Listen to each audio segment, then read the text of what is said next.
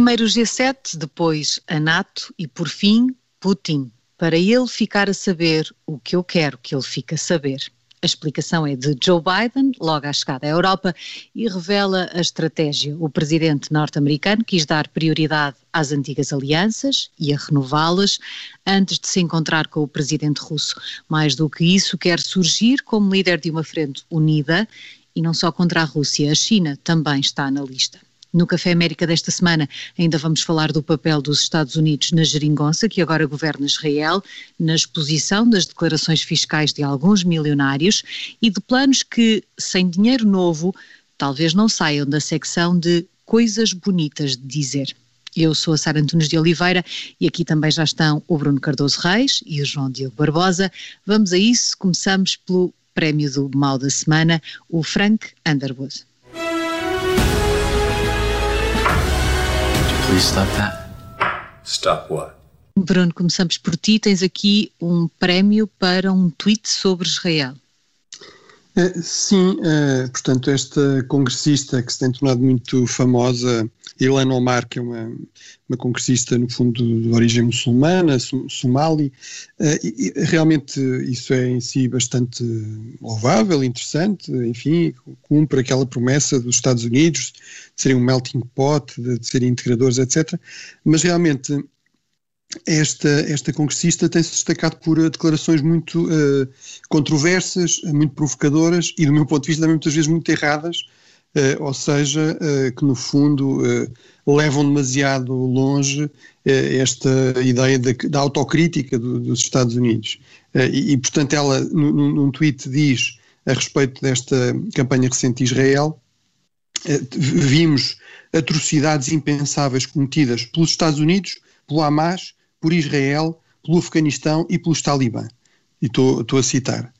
Uh, e, e, portanto, isso obviamente gerou uma reação, uh, apesar de tudo, essa é uma diferença da liderança do Partido Democrático no Congresso, nomeadamente da, da, da, Nancy Pelosi, a exigir que ela esclarecesse isto, e é evidente que em todas as guerras há, há crimes de guerra e há criminosos de guerra, inclusive na Segunda Guerra Mundial, por exemplo, os americanos também cometeram alguns crimes de guerra. Agora, isso não quer dizer que os Estados Unidos e a Alemanha nazi sejam a mesma coisa, não é?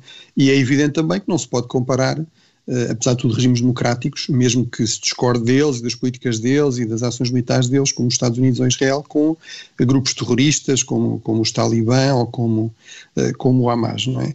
E, portanto Aqui, o, o, digamos, o prémio ainda é reforçado porque, em resposta a Ilana Omar, embora realmente tenha uh, dito, bem, eu, de facto eu não estou, na verdade estava, mas eu não estou a querer comparar democracias com, com, com grupos terroristas, etc., mas há um processo no Tribunal uh, Penal Internacional, etc., uh, mas, sobretudo, o que ela veio dizer é isto é uma tentativa de me censurar, Portanto, é uma forma de racismo, portanto, apelar agora para esta, no fundo, para esta tática, que, que, é, eh, exatamente, qualquer pessoa de uma minoria que está a ser criticada, qualquer crítica pode ser logo apelidada de racismo e tentativa de calar uma voz minoritária, etc. Ora, isto parece-me, de facto, eh, completamente rejeitar. Eh, nós de facto, para termos uma sociedade inclusiva e livre, temos de ter vozes muito diversas. Agora, essas vozes diversas, todas elas podem ser sujeitas também à crítica, não é? Uh, sem que e isso resulte logo em acusações de, de, racismo. E, e, de facto, parece-me que substantivamente ela um, fez uma comparação que é, de facto não é aceitável e tanto não é aceitável que ela própria, de alguma forma, veio ter de esclarecer isso, não é? Mas, uh, em todo caso, não deixou de fazer aqui este último apelo ao, racismo para tentar defender, no fundo, a sua posição e apresentar as críticas como algo de ilegítimo. Mas também mostra, no fundo, uma dificuldade que os democratas têm tido, em que muitas vezes, na, na oposição ao presidente Trump, que tinham de, de, vender aquele discurso de aqui está um autoritário, a nossa democracia está em risco ou já acabou, e muitas vezes caía para aí o discurso, e, e de agora, agora que estão no poder e que realmente uh, perceberam que isso não, não, não aconteceu, se calhar já não precisam tanto de quem consiga fazer esse discurso mais extremado lado e dizer não, os Estados Unidos agora já não são uma democracia, são completamente igual, iguais a, a, qualquer eh, regime autocrático do mundo e portanto eu acho que os democratas têm um problema com a sua esquerda que foi muito útil para fazer oposição e até para conquistar o poder, mas que agora que estão no poder não sabem bem o que fazer com ela, porque não, não têm capacidade de lhes ceder, quer nas questões culturais, quer nas questões políticas, mas também não podem simplesmente dar-lhes uma varridela porque significam votos. E isto vai ser uma grande narrativa e um grande conflito para os próximos anos. É, mantém-se como um dos principais desafios da liderança do Partido Democrata nesta altura. João Diogo, tu também tens um Underwood esta semana para declarações fiscais que acabaram por eh, ser expostas. É verdade, a ProPublica, que é uma, uma, uma, agência jornalística. Não queres saber dos impostos dos outros, é isso? Eu não quero mesmo nada saber dos impostos dos outros, é precisamente Depende dos outros, vá.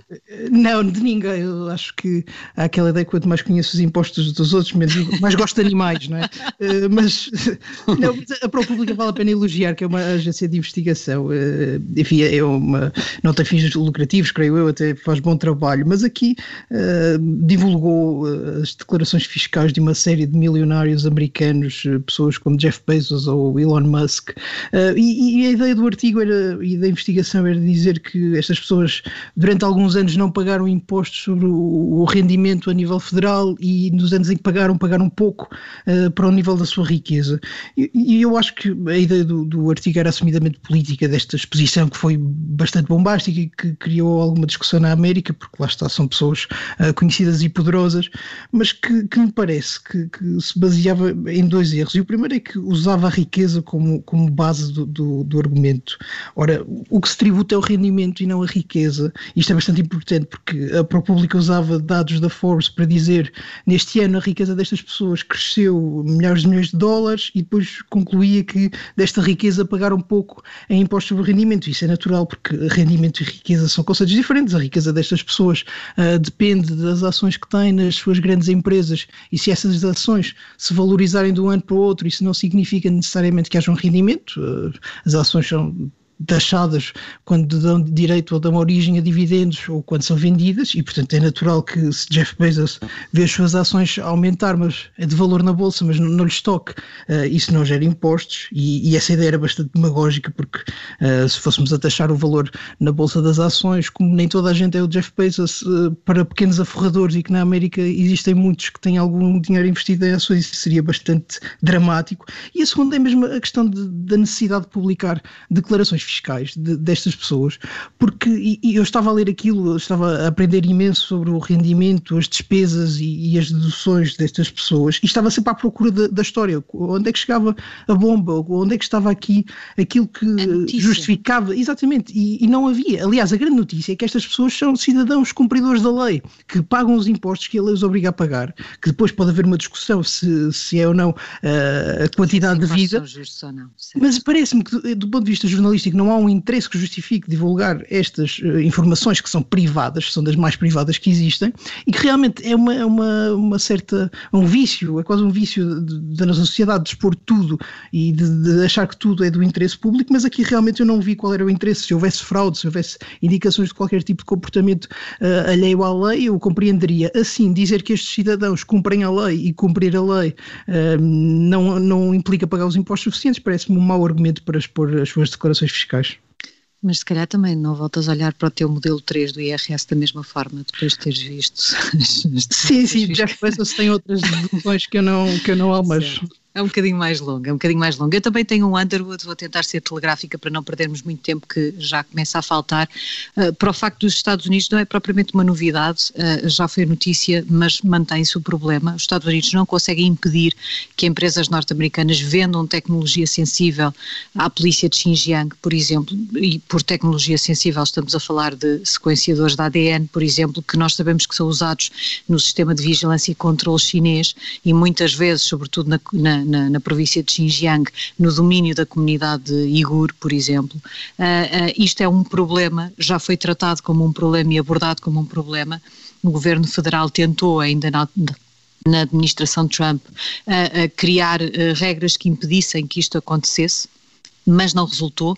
Uh, uh, através de intermediários e mais intermediários, este tipo de equipamento continua a chegar uh, às autoridades chinesas e, e, e, isto é um problema que ninguém sabe muito bem como resolver, porque as empresas dizem que fazem a due diligence que devem fazer e que tentam controlar exatamente quem é o comprador final, mas que depois não controlam. E, e eu não sei muito bem como é que se sai disto, mas tem de haver uma maneira, porque os Estados Unidos não podem estar a criticar a China por fazer determinado controle e depois terem as suas próprias empresas a venderem o equipamento necessário para que esse controle seja eficaz. Uh, e daí o Underwood que atribuo esta, esta semana. Vamos avançar para coisas um bocadinho melhores, pelo menos mais doces. Vamos ao donut desta semana.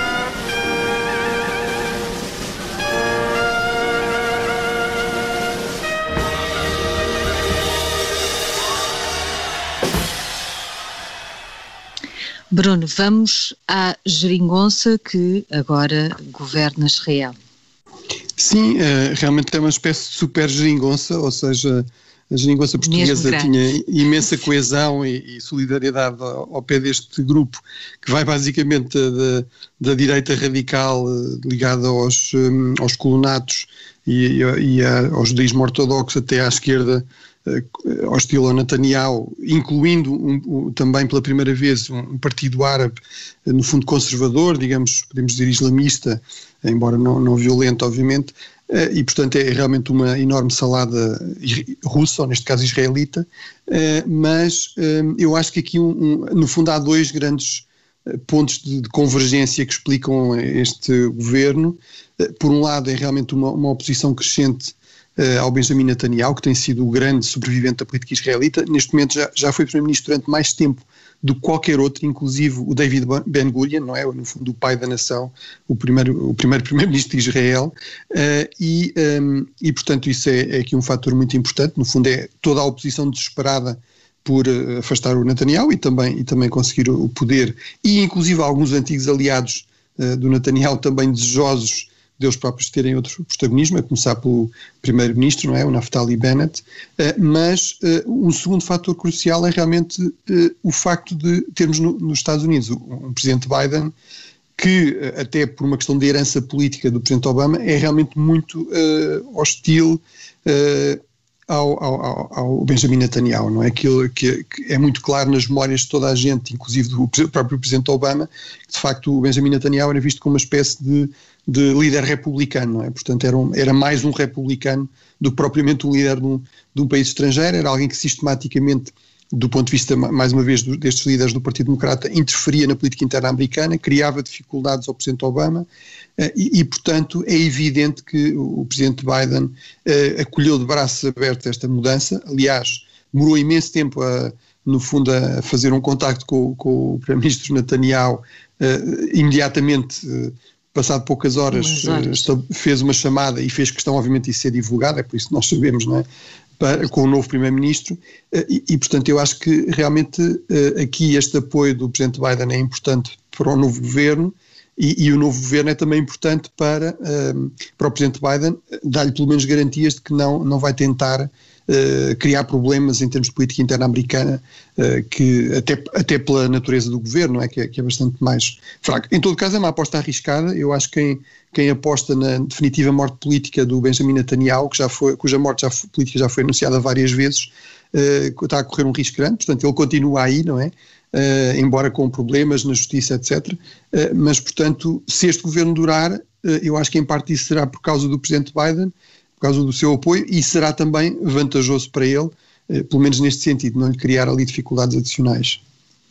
Sim, há quem diga até que eh, esse apoio não foi só depois de escolhido o novo governo, já era. Sim, há umas desconfianças que ele terá ajudado nos bastidores. A unir esta, uh, enfim, a ser a maionese desta salada Exato. israelita que junta estas coisas todas. João Diogo, tu também tens um donut esta semana para o final de aqui um crime, de um pedido de resgate uh, que quase trouxe um problema grave nos Estados Unidos. É, porque os Estados Unidos têm, têm, passado por alguns problemas relacionados com ataques informáticos a empresas importantes, e, e importantes não só em termos económicos, mas também estratégicos.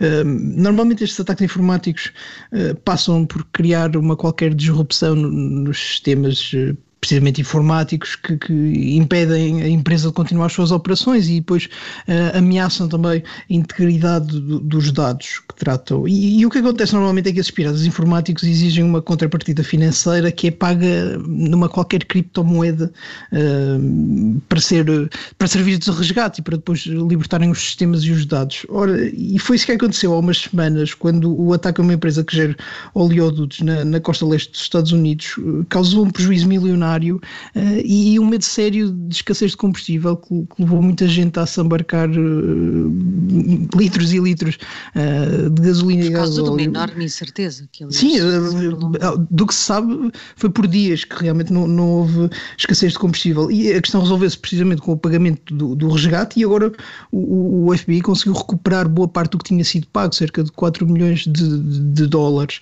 E eu acho que este assunto importa por várias razões. A primeira é precisamente o facto destes ataques estarem a aumentar e aumentam uh, a empresas estratégicas, a situações como esta de, de, empresas responsáveis pelo fornecimento de energia e, portanto, há aqui um métier de, de, de crime que ataca grandes e pequenas empresas, grandes e pequenos empresários, empresas estratégicas ou empresas simplesmente normais e isso é bastante perigoso, até porque, e em relação aos ataques a infraestruturas estratégicas, eh, muitas vezes estes piratas têm ligações a governos adversários ou hostis, à China, à Rússia, à Coreia do Norte, e é sempre muito tenue a sua ligação, eh, aliás, a, sua ligação, não, a sua não ligação a esses governos e aos interesses desses governos, e portanto, aliás, pensa-se que no, no, encontro de Biden com Putin, a questão da cibersegurança e do que fazer aos piratas informáticos vai estar em cima da mesa, eu acho que isto é importante, é preciso construir a resiliência destas, destas empresas e destes centros Concordo. estratégicos, e finalmente tem a ver com o método de pagamento. Uh, estes resgates normalmente eram pagos em criptomoeda porque era mais fácil uh, escapar do controle das autoridades, mas o, o facto de, desta vez ter sido recuperado boa parte do que foi pago mostra que pode não ser bem assim. Isso também nos diz qualquer coisa e é uma boa notícia uh, no meio de tudo isto. É, sendo verdade que a polícia avança sempre atrás dos criminosos, pelo menos vai avançando, e este é já um dos avanços mais visíveis neste combate a este tipo de crime. Não temos mais tempo nesta primeira parte, mas ainda temos um Sara Pellin para entregar, fica para a segunda. Nós voltamos já a seguir às notícias. Até já.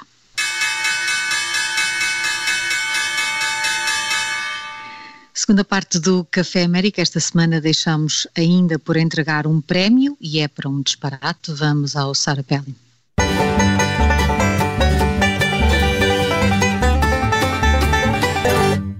Bruno, tens aqui um pelling para um plano uh, pensado, mas sem dinheiro novo atribuído. Sim, uh, portanto, na, na, nesta série de cimeiras que o Presidente Biden veio fazer no fundo da Europa, a primeira foi a do G7, não é? no fundo o grupo dos países ocidentais mais desenvolvidos, em que também está, obviamente, a própria União Europeia, e, e, e portanto, teve lugar na Grã-Bretanha, na Cornualha, e aí foi apresentado como um dos grandes resultados uh, esta questão do building back, building back better together, uh, que é B3W, portanto aquela, eles gostam logo de arranjar é um world, acrónimo. não é? For the world. Uh, Meu Deus. Exatamente, for the world, para, para o mundo. for the world. building bet, B3W. Back, better together for the world, pronto. Eu, eu, percebo, no fundo, isto, este, em termos de marketing político, é, é, é, é inteligente, Ótimo. Eh, funciona criar aqui uma sigla nova, uma, uma, uma, expressão nova. Portanto, no fundo, é uma forma de pôr um carimbo, de vender muito esta ideia de que os Estados Unidos estão de volta, eh, de que querem uma relação mais próxima de cooperação com os países, eh, com os seus aliados tradicionais, mas também não esquecem o resto do mundo. Portanto, no fundo, esta iniciativa pretende ser, no fundo, um plano de infraestruturas, mas com muita ênfase nas questões ambientais, também nas questões do género, uh, que eu francamente não percebo muito bem aqui a dimensão, às vezes, infraestruturas, mas acredito que exista.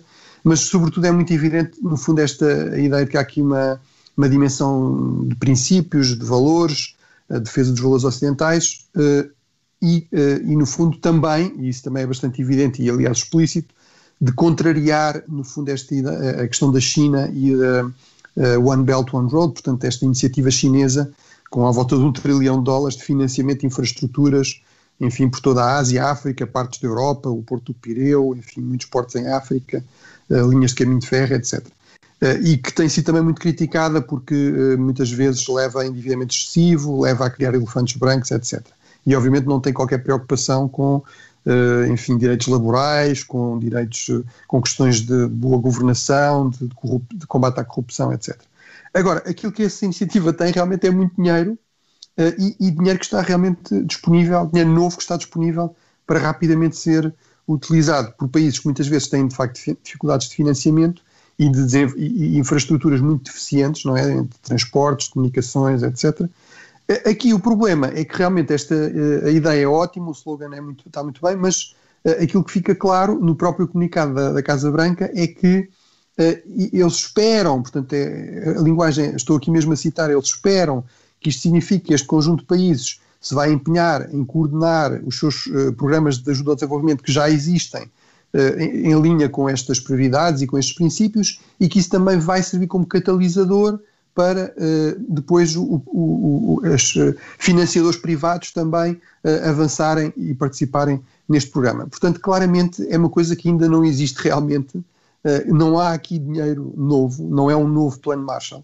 eu acho que há um lado que é, que é positivo, que é esta noção de que não se combate a China simplesmente com navios no Mar do Sul da China. De facto, é, é, é uma competição muito mais holística, muito mais multidimensional. A China é um parceiro muito interessante de investimento para, para muitos países e, portanto, sem, sem se ter isso em conta, não se vai conseguir conter ou contrariar a China. Agora, acho que o remédio é Também bastante é fraco, é quer dizer, é, é sobretudo slogans e, e pouco dinheiro, que é realmente o que aqui também seria seria necessário. Portanto, desse ponto de vista, e para já, acho que é um pouco um disparate. Uh, vamos ver se, se muda, não é? E se realmente Mas, há aqui dinheiro novo, não é? Apesar de tudo, é o Presidente Biden diz: eu, eu, eu vou procurar com o Congresso que haja um aumento da ajuda ao desenvolvimento também em linha com estes princípios. Mas, mais uma vez, isso mostra que isso ainda não foi feito e não está garantido, não é?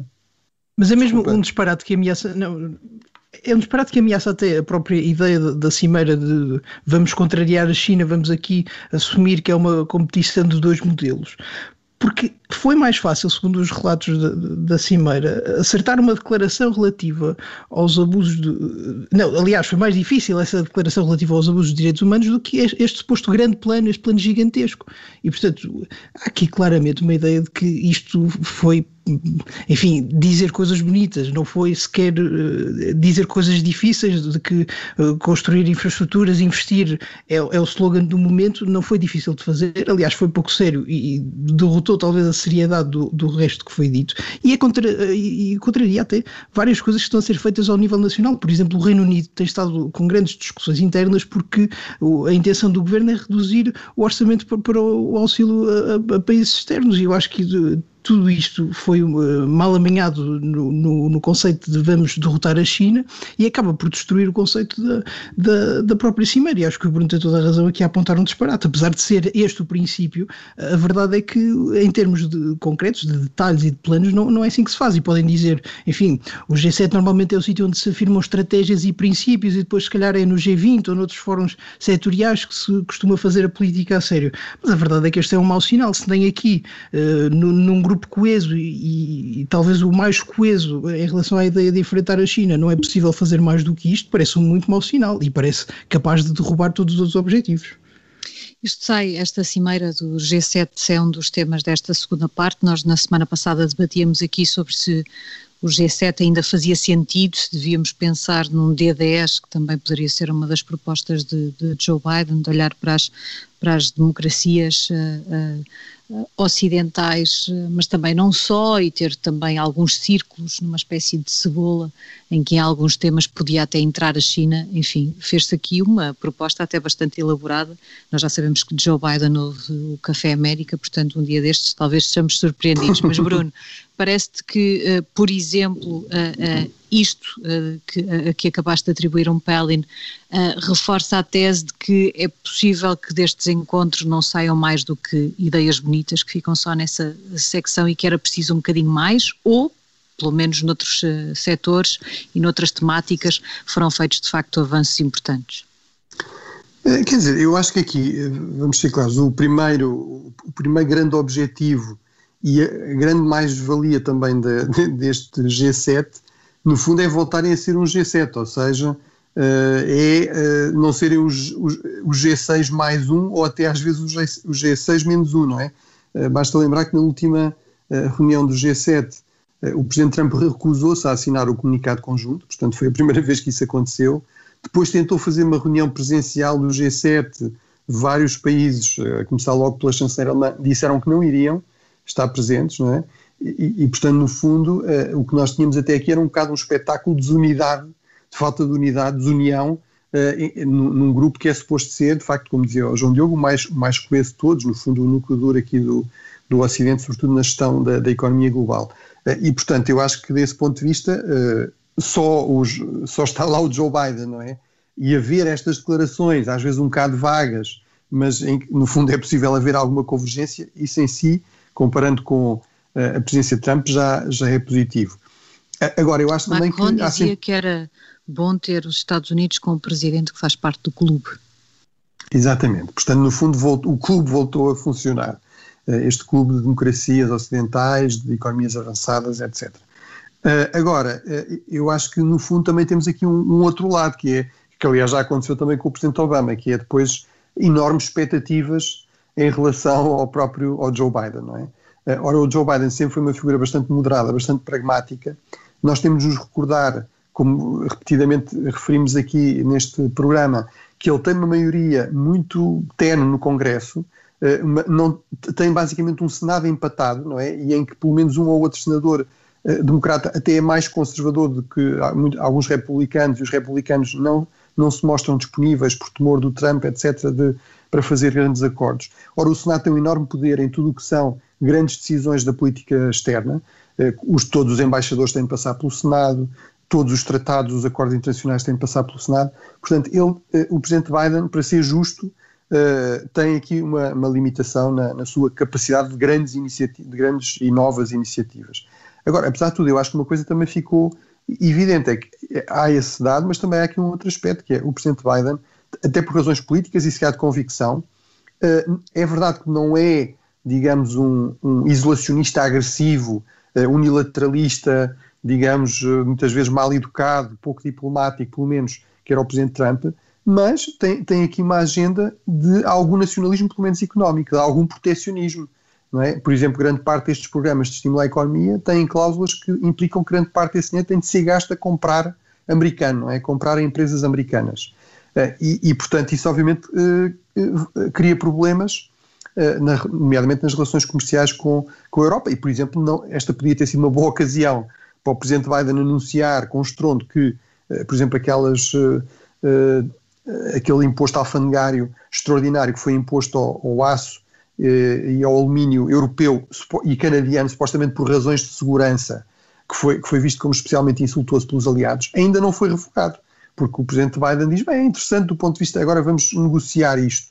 Uh, ora, uh, podia ter aproveitado para, para, para, fazer isso. E, portanto, claramente ele uh, acha que, provavelmente por razões políticas internas, se calhar por convicção, como ele diz sempre, tem de ter uma política externa que sirva à classe média americana. É? Portanto, que no fundo garanta que não se volta àquele clima do presidente Clinton, não é? De uh, abraço uh, completo da globalização, com muito poucos condicionantes, etc. E, portanto, isso eu acho que cria aqui necessariamente limitações àquilo que se consegue fazer uh, no seio dos, do G7.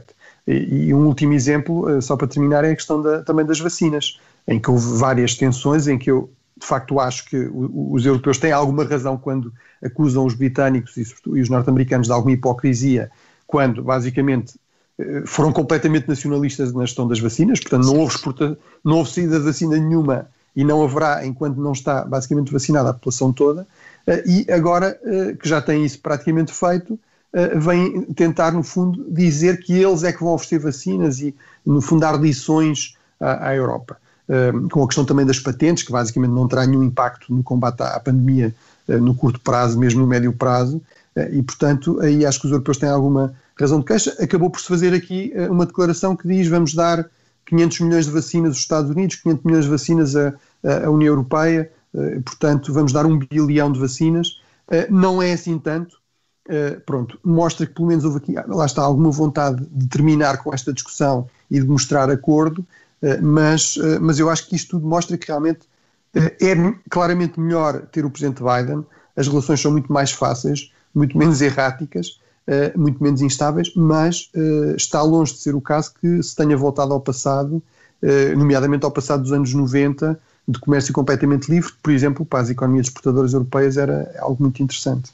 E, e Merkel dizia uma coisa no final, dizendo que pessoalmente o que achava é que era ótimo ter Biden de novo e os Estados Unidos de novo sentados como deve ser no G7, mas que só isso não chegava para resolver os problemas que enfrenta o mundo e, portanto, que ela, ela própria a tirar pressão, Deu esta nota, expectativa uh, daquilo que, que este regresso dos Estados Unidos e da América pode, pode significar. Não, mas aqui vale a pena também pensar do ponto de vista, fazendo aqui a ligação entre a política interna americana e a política externa. O facto desta ser a primeira visita ao exterior de Joe Biden parece-me que foi bastante inteligente, porque uh, conseguiu cobrir várias ideias simbólicas em simultâneo. Por um lado, começa pela Europa, o que é boa ideia, e vai ao Reino Unido, que é, que é o, o aliado primordial com quem, com quem tem uma relação especial, e depois consegue, consegue juntar o G7, a NATO e a União Europeia, que são públicos fáceis para um presidente como Biden e que. Vai ao Reino Unido, desculpa só interromper-te, ainda consegue meter ali alguma pressão sobre a questão da Irlanda, não é? Portanto, ainda sim, sim, a famosa guerra das salsichas, isso é o never ending story. Mas o facto de conseguir ter, uh, por um lado, afirmado uh, os velhos aliados e ter gente que, que gosta dele, que estava sempre à procura de uma fotografia ou de um momento que fosse apanhado pelas câmaras com o presidente Biden, ajuda-o a parecer forte no exterior e, e ajuda-o a parecer alguém que tem não só peso, como tem ideias para o mundo e que é muito respeitado cá fora. E acho que isso, do ponto de vista interno, é relevante e, e tem sido pouco mencionado. Eu acho que a ideia de que a América está de volta, nós temos uh, feito alguma chalaça com isso aqui.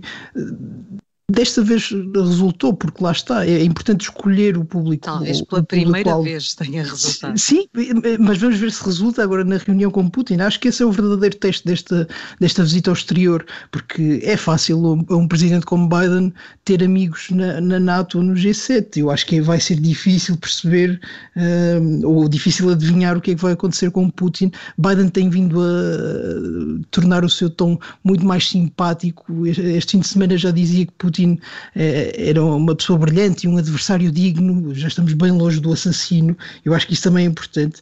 Mas eu diria que, em relação ao G7, a grande narrativa, e eu acho que também se pode aplicar à NATO, uh, a grande narrativa é da competição com a China, que é relativamente nova uh, para, para, os dois, para, os dois, para as duas instituições. Eu acho que vai ser difícil conseguir que a União Europeia adira completamente a essa ideia, mas ao mesmo tempo os europeus estão tão enamorados por Joe Biden que parecem dispostos a concordar com tudo o que ele sugira de impostos a vacinas, e, e isso vai ser muito interessante. Sim, perceber. acho que está a ser muito otimista tenho tanta certeza que os europeus Bom, estejam assim tão enamorados que já aceitam tudo de jogo. Não, a verdade, que, a verdade que esta, é que... O que esta cimeira mostrou, pelo contrário, é que Biden percebeu aquilo que também temos falado aqui, é que os, os aliados também já perceberam que a qualquer momento, já dissemos isto tantas vezes aqui no, no Café América, a qualquer momento há um Donald Trump e, portanto, eles próprios têm que começar a encontrar soluções e não estar tão dependentes dos Estados Unidos e isso serve que nem uma luva à União Europeia. Mas se compararmos com o discurso de há seis meses, uh, desta vez houve, ao que sabemos nas negociações,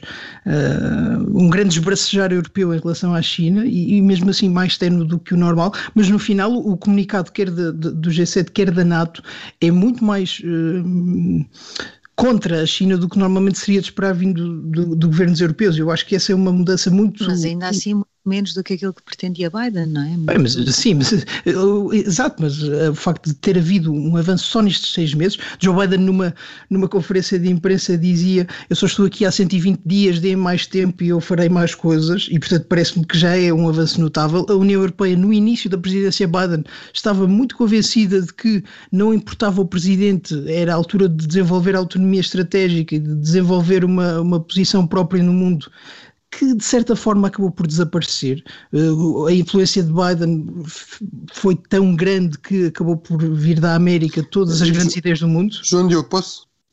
Posso só concordar contigo? É, é, é, eu, eu Só para concordar podes. Neste sentido, eu acho que é muito mais fácil, mas, mas com um pequeno caveat, mas eh, eu concordo que é muito mais fácil, eh, acho eu, chegar a estes acordos e conseguir alguns avanços e algumas cedências em linguagem eventualmente de, de maior, enfim, de chamar a atenção em relação à China, de, de apresentar a China como competidor estratégico, etc., do que provavelmente seria com o Presidente Trump, que de facto aquela postura muito agressiva, o facto de muitas vezes hostilizar países europeus muito importantes, não só a França, que já acontece com alguma frequência, mas por exemplo a Alemanha, etc. Portanto, eu, eu aí concordo contigo, eu acho que foi possível, certamente, houve aqui cedências da parte dos europeus que se calhar não estariam tão disponíveis para isso com, com o Presidente Trump. Agora, eu apesar de tudo também acho que, quer dizer, eh, não é exatamente a linguagem americana, não é?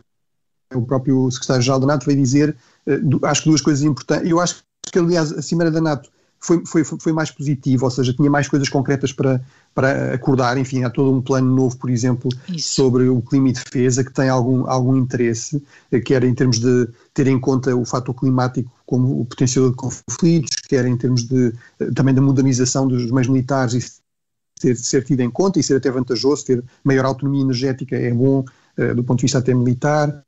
Uh, a questão do, da, da, ciber e, uh, e mesmo, mas na questão da China, por exemplo, eles têm, o secretário-geral teve o cuidado de dizer nós estamos a, prestar mais atenção à China, embora não, a China não seja um adversário, como no tempo da Guerra Fria, e uh, estamos a, a, ter muito mais em conta a China, porque a China está-se a aproximar da NATO, ou seja, este cuidado, por exemplo, que muitos países, sobretudo mais pequenos e médios uh, europeus, seja do Sul, seja do Leste, que têm grandes problemas de segurança ali na sua vizinhança imediata, no sentido de dizer, não nos peçam para, para, para começar a mandar tudo o que é meios militares para, para, para, para, o Mar do Sul da China e ignorar uh, os problemas de segurança que temos aqui ao lado, seja a Rússia, seja o terrorismo, uh, grupos de guerrilha, etc., uh, no Sahel. Portanto, acho que houve aí essa procura de algum equilíbrio.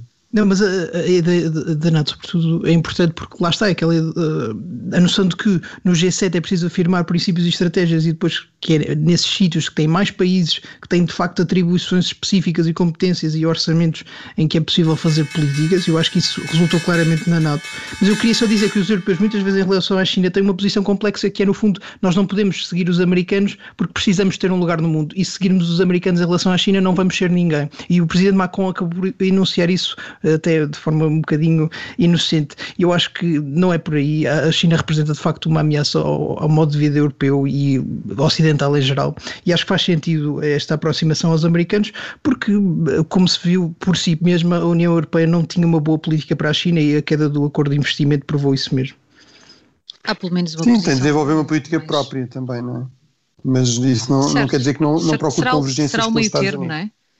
Isso será claro. um meio termo entre, ter, entre desenvolver uma política uh, própria e ainda assim não ser hostil. Para os Estados Unidos também não havia nenhuma razão uh, para criar essa barreira pelo lado uh, europeu. Termina aqui o Café América desta semana. Já sabe que pode ouvir-nos sempre que quiser em podcast, é só procurar-nos nas plataformas onde costuma ouvir podcasts e todas as terças-feiras aqui estamos, depois das notícias das 11, na Rádio Observador. Contamos sempre consigo. Até lá.